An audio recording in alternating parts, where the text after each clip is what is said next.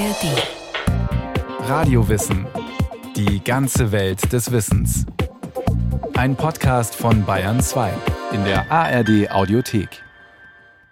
Jede und jeder kennt diesen Namen. Pablo Picasso war Maler, Bildhauer, Zeichner, Lithograf, Keramiker und kreativ und produktiv bis ins hohe Alter. Er hat den Kubismus mitentwickelt und die Kunst nachfolgender Generationen stark beeinflusst. Picasso hat seine Heimat Spanien geliebt und gleichzeitig das faschistische Spanien unter Franco gehasst. Ein Porträt über den Schöpfer von rund 50.000 Kunstwerken und den vielleicht berühmtesten Künstler der Moderne.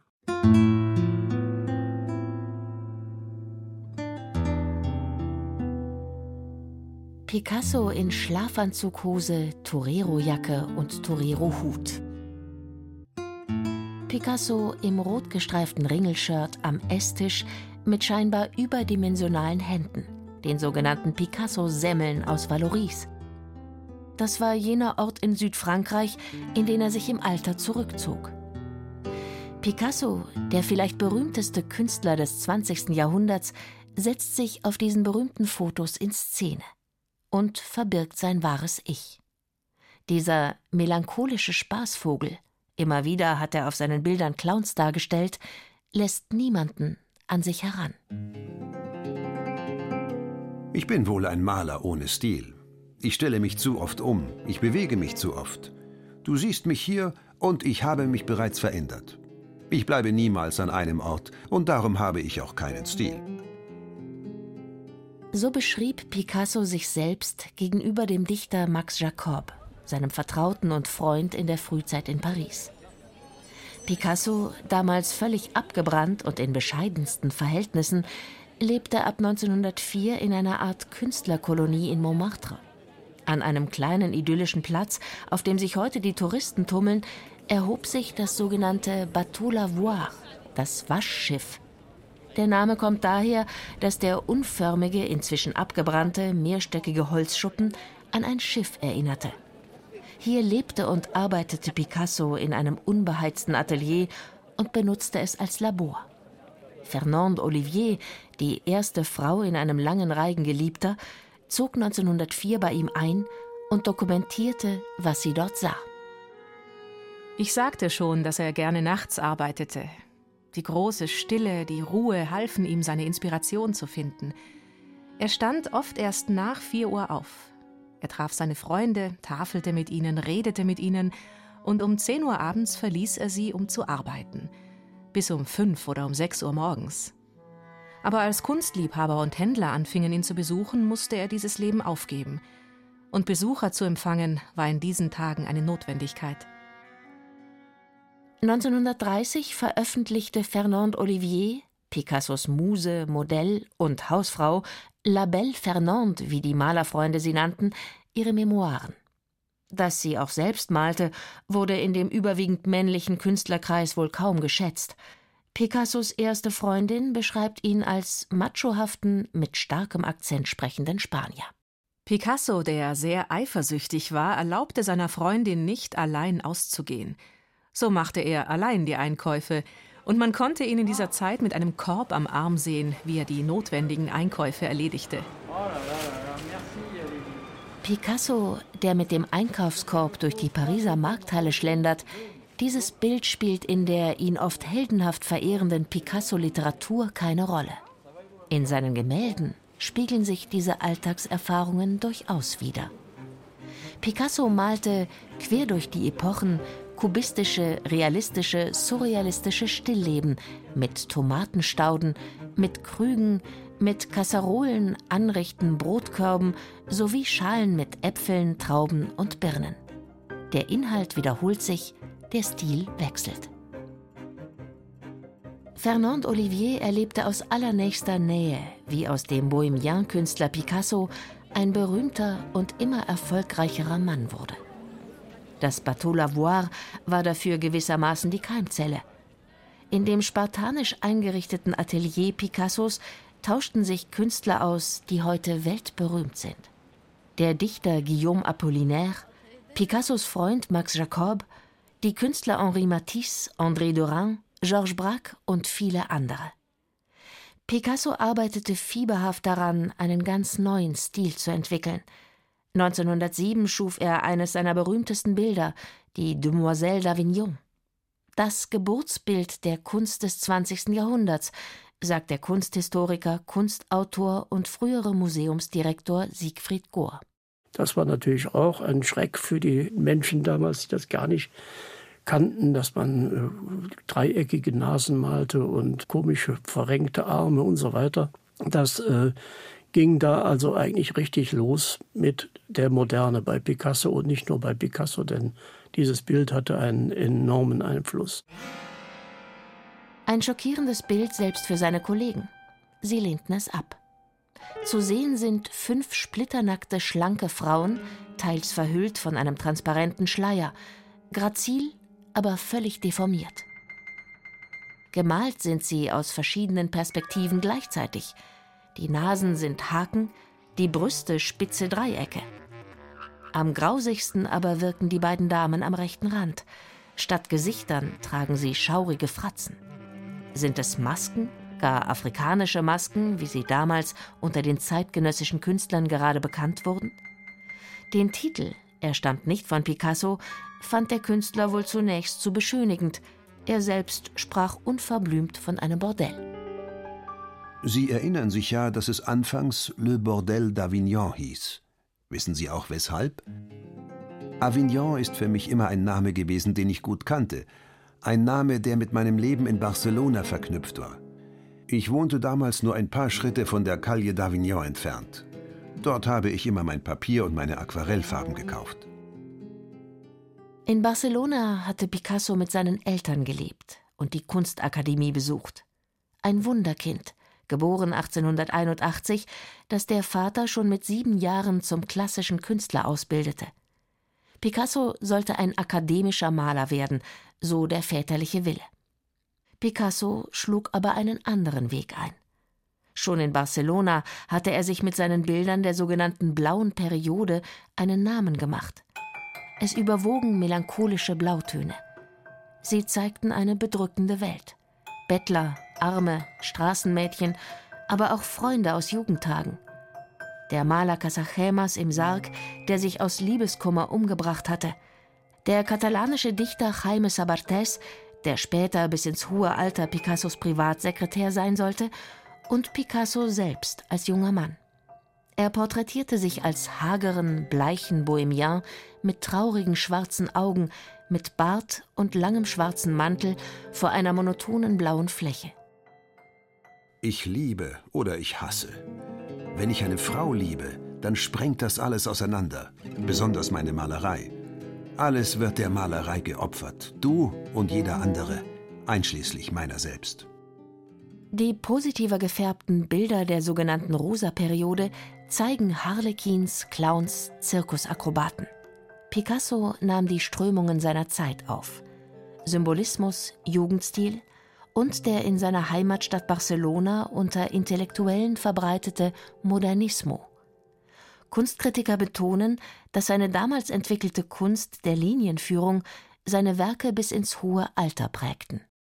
Zum Beispiel die Vorherrschaft des Linearen vor der Farbe, der Aufbau der Kompositionen mit schwarzen Linien vor allen Dingen. Diese Freiheit im Umgang mit dem Motiv, das kann abstrakt kubistisch sein, das kann sehr harmonisch, fast barock sein. Da scheint diese Handschrift von Picasso doch immer wieder durch. Für einen so ambitionierten Künstler wie den jungen Picasso war es klar, dass er Spanien verlassen musste. Der Place to be war damals Paris. In den Cafés trafen sich Literaten, Dichter und Maler aus aller Welt und erfanden die Moderne. In Paris lernte Picasso auch jene Förderer und Kunsthändler kennen, die ihn groß, berühmt und reich machten. Seine beiden Kunsthändler Ambroise Vollard und Daniel Henri Kahnweiler. Aber auch die avantgardistische amerikanische Schriftstellerin und reiche Mäzenin Gertrude Stein, die ihn nicht nur glühend verehrte, sondern ihm zu damals noch günstigem Preis viele Bilder abkaufte. Es war natürlich, dass es ein Spanier war, der verstand, dass ein Ding ohne Fortschritt großartiger ist als ein Ding, das fortschreitet. Die Spanier, die es lieben, einen Berg in vollem Tempo zu besteigen und langsam wieder herunterzukommen, sie waren dazu bestimmt, die Malerei des 20. Jahrhunderts zu erschaffen. Und das taten sie. Picasso tat es. Picasso hat also seine Großartigkeit. Ja, danke. Gertrude Stein spielt in ihrem 1938 verfassten Picasso-Porträt darauf an, dass er es war, der in dieser Zeit eine der einflussreichsten Strömungen des 20. Jahrhunderts, den Kubismus, mitbegründete. Und zwar gemeinsam mit dem Maler Georges Braque, der in einem Dachatelier nur ein paar hundert Meter entfernt wohnte. Ebenfalls in Montmartre. Man kannte sich unter Nachbarn. Die gingen ja so weit, dass sie beide in Blaumann-Werkzeuganzügen rumliefen. Ähnlich wie die Brüder Wright, die das Fliegen revolutioniert haben. Die bewunderten sie, diese Gebrüder Wright. Und sie machten sich also auch zu Monteuren der neuen Malerei. Bilder, Motive, Techniken der beiden Monteure der neuen Malerei schienen in der Zeit zwischen 1909 und 1910 sehr ähnlich zu sein. Die Künstler zerlegten Landschaften, Städte, Geigen und Kaffeehaustische in einzelne wie Kristalle zusammengesetzte Teilflächen, Kuben. So entstand der Name Kubismus. Meist sind es Bilder in gedeckten Farben. Quasi wissenschaftlich arbeiteten sie an einem neuen Blick auf die Realität, an einer neuen Perspektive. Picasso schritt in dieser Technik immer weiter, immer radikaler fort. Zerstückelte weibliche Akte, aber auch seine Kunsthändler Kahnweiler und Vollard bildlich in unzählige Einzelflächen. Schließlich setzte er den Kubismus dreidimensional um. Am spektakulärsten, gleich als Serie gefertigt, ein aus Kuben und Kegeln zusammengesetztes bronzegegossenes Absinthglas samt Löffel darauf. Als theoretisches Manifest verstand Picasso den Kubismus nie. Mathematik, Trigonometrie, Chemie, Psychoanalyse, Musik und was sonst noch alles ist mit dem Kubismus in Beziehung gebracht worden, um ihn leichter deuten zu können. All das ist nichts als Literatur, um nicht zu sagen Unsinn. Es wird zu einer richtigen Strömung. Alle probieren das irgendwie aus. In Deutschland sind die Künstler des Blauen Reiter damit beschäftigt. In Russland gibt es eine intensive Rezeption des Kubismus, weil auch da sehr früh Sammler die Werke von Picasso vor allen Dingen und Matisse dahin gebracht haben. Da passierte das Überraschende. Als der Kubismus so populär war, dass er überall Nachahmer fand, verlor Picasso plötzlich das Interesse daran. Er wollte da nicht verwechselt werden mit diesen Nachahmern, wie er empfand. Und Picasso machte einen, wirklich eine Kehrtwende, die natürlich alle Welt verblüfft hat. 1914 begann der Erste Weltkrieg. Picasso blieb isoliert in Paris zurück. Viele seiner Freunde wurden zum Militär eingezogen, auch Georges Braque. Andere mussten das Land als feindliche Ausländer verlassen. Picasso entwickelte einen neuen Stil und malte nun in Anlehnung ans 19. Jahrhundert realistisch-klassizistisch. Anfang der 20er Jahre entstanden Porträts üppiger, nackter oder leicht bekleideter Frauen, die einen Kritiker zu dem spöttischen Satz anregten: Morgens macht er Kuben, nachmittags voluminöse Frauen. War eine neue Frau ausschlaggebend für den Stilwandel? Im Rahmen seiner Mitarbeit für das Ballett Parade bei den Ballets Russes in Rom lernte er die russische Tänzerin Olga Koklova kennen.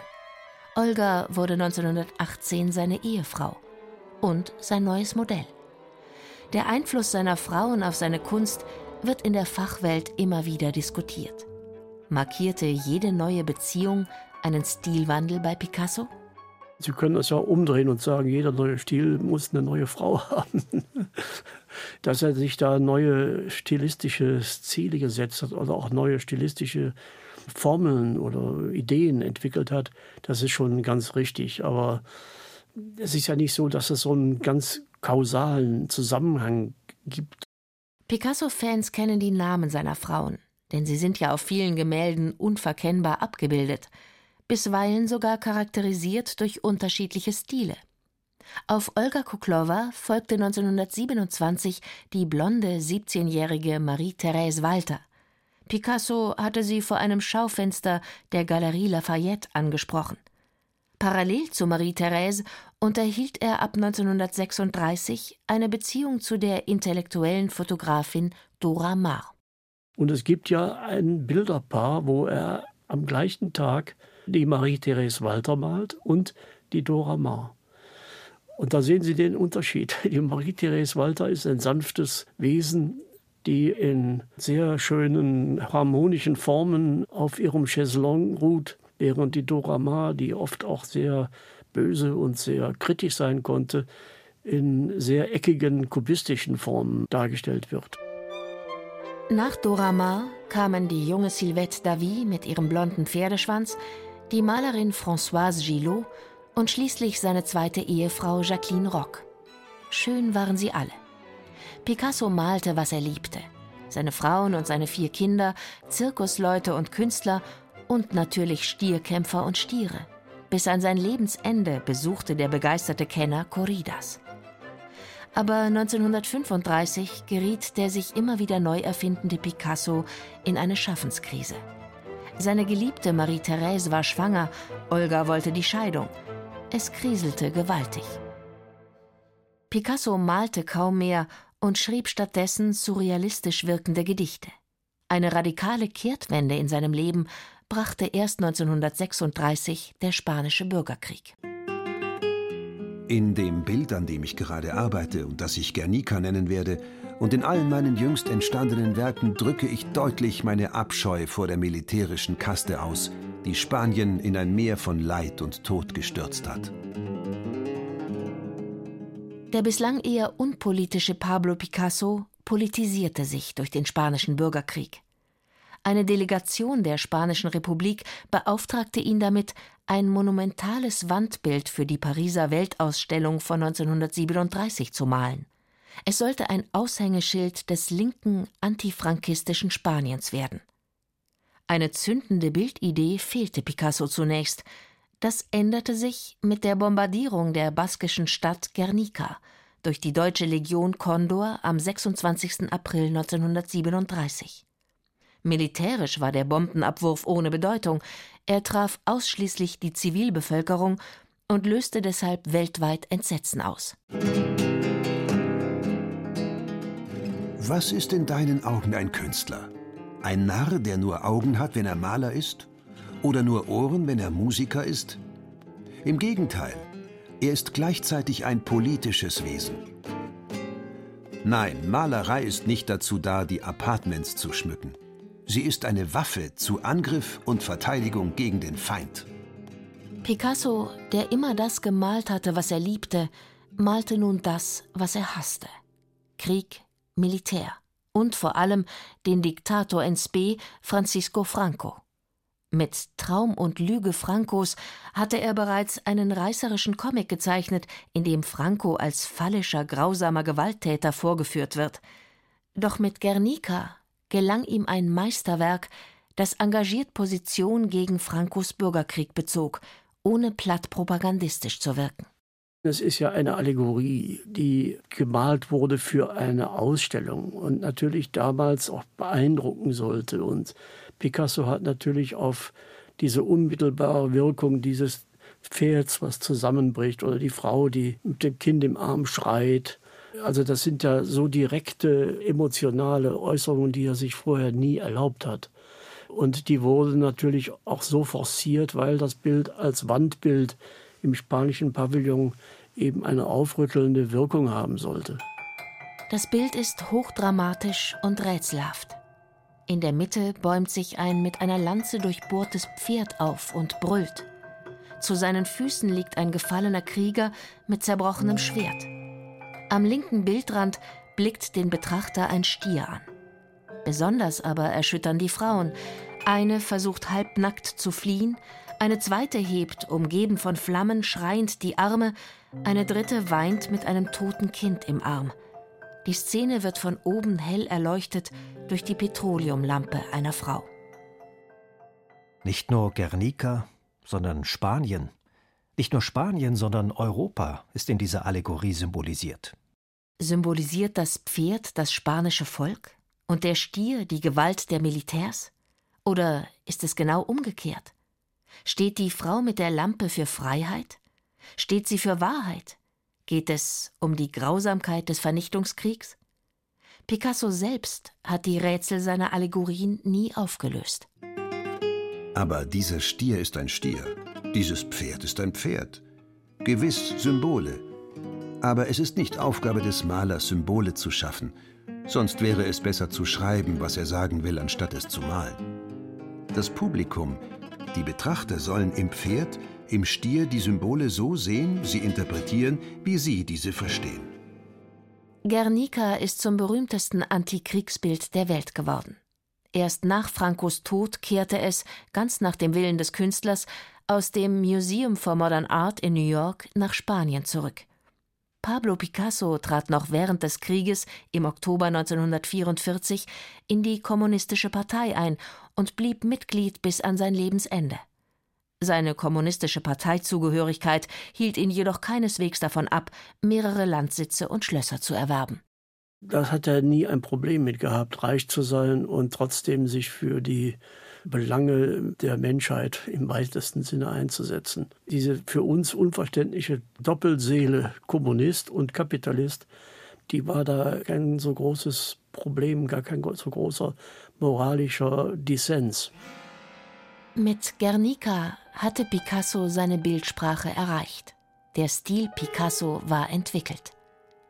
Experimentiert hat er aber bis ins hohe Alter immer weiter. Mit für ihn neuen Techniken wie Lithografie und Keramikkunst. Schockiert hat der alte Wilde noch kurz vor seinem Tod mit zügellosen, deformierten Selbstporträts, aber auch mit sexuellen Darstellungen, die manche für Pornografie hielten. Sexualität als Metapher für den ewig potenten Künstler, bei dem die Schöpfung nie versiegen würde. Das war Picassos Ideal.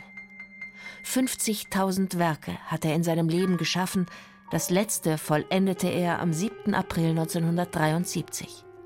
Der Kurator der Ausstellung erhielt das noch nicht getrocknete Bild unmittelbar vor Picassos Tod mit 91 Jahren.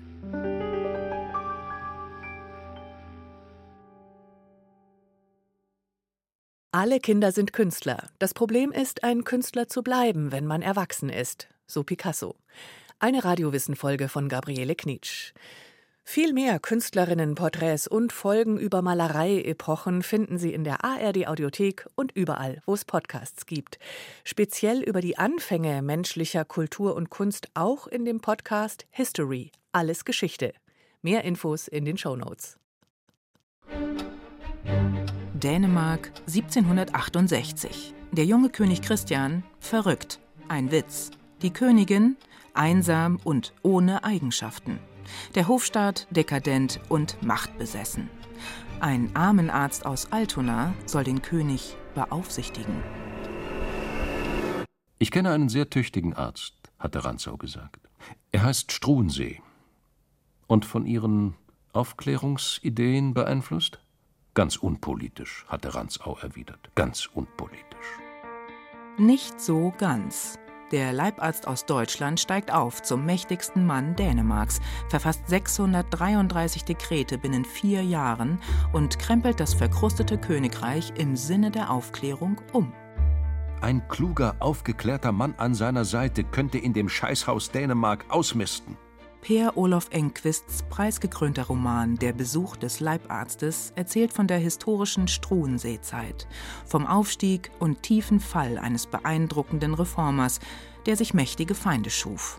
Den perfekten Skandal für seinen Sturz lieferte Struensee selbst, die Liebe zur Königin. Er hatte an ihrer Seite gelegen und sie gestreichelt. Sie atmeten ineinander, ganz ruhig und lustvoll und sie verstand auf einmal, dass er war wie sie, dass er atmen konnte wie sie. Mit der scheinbaren Sachlichkeit eines Berichterstatters gelingt dem schwedischen Schriftsteller ein bis zum Schluss atemberaubend spannendes Geschichtspanorama. Ein leidenschaftlicher Roman über Machtmenschen und Möglichkeiten. Später dachte er, der Widerstand wird sich bald sehr klar abzeichnen. Die dagegen sind, werde ich wohl erkennen können. Aber wer steht auf meiner Seite? Peer Olof Enquist, Der Besuch des Leibarztes mit Gerd Heidenreich. Lesung in 15 Folgen in der Audiothek der ARD. Ein Podcast von Bayern 2.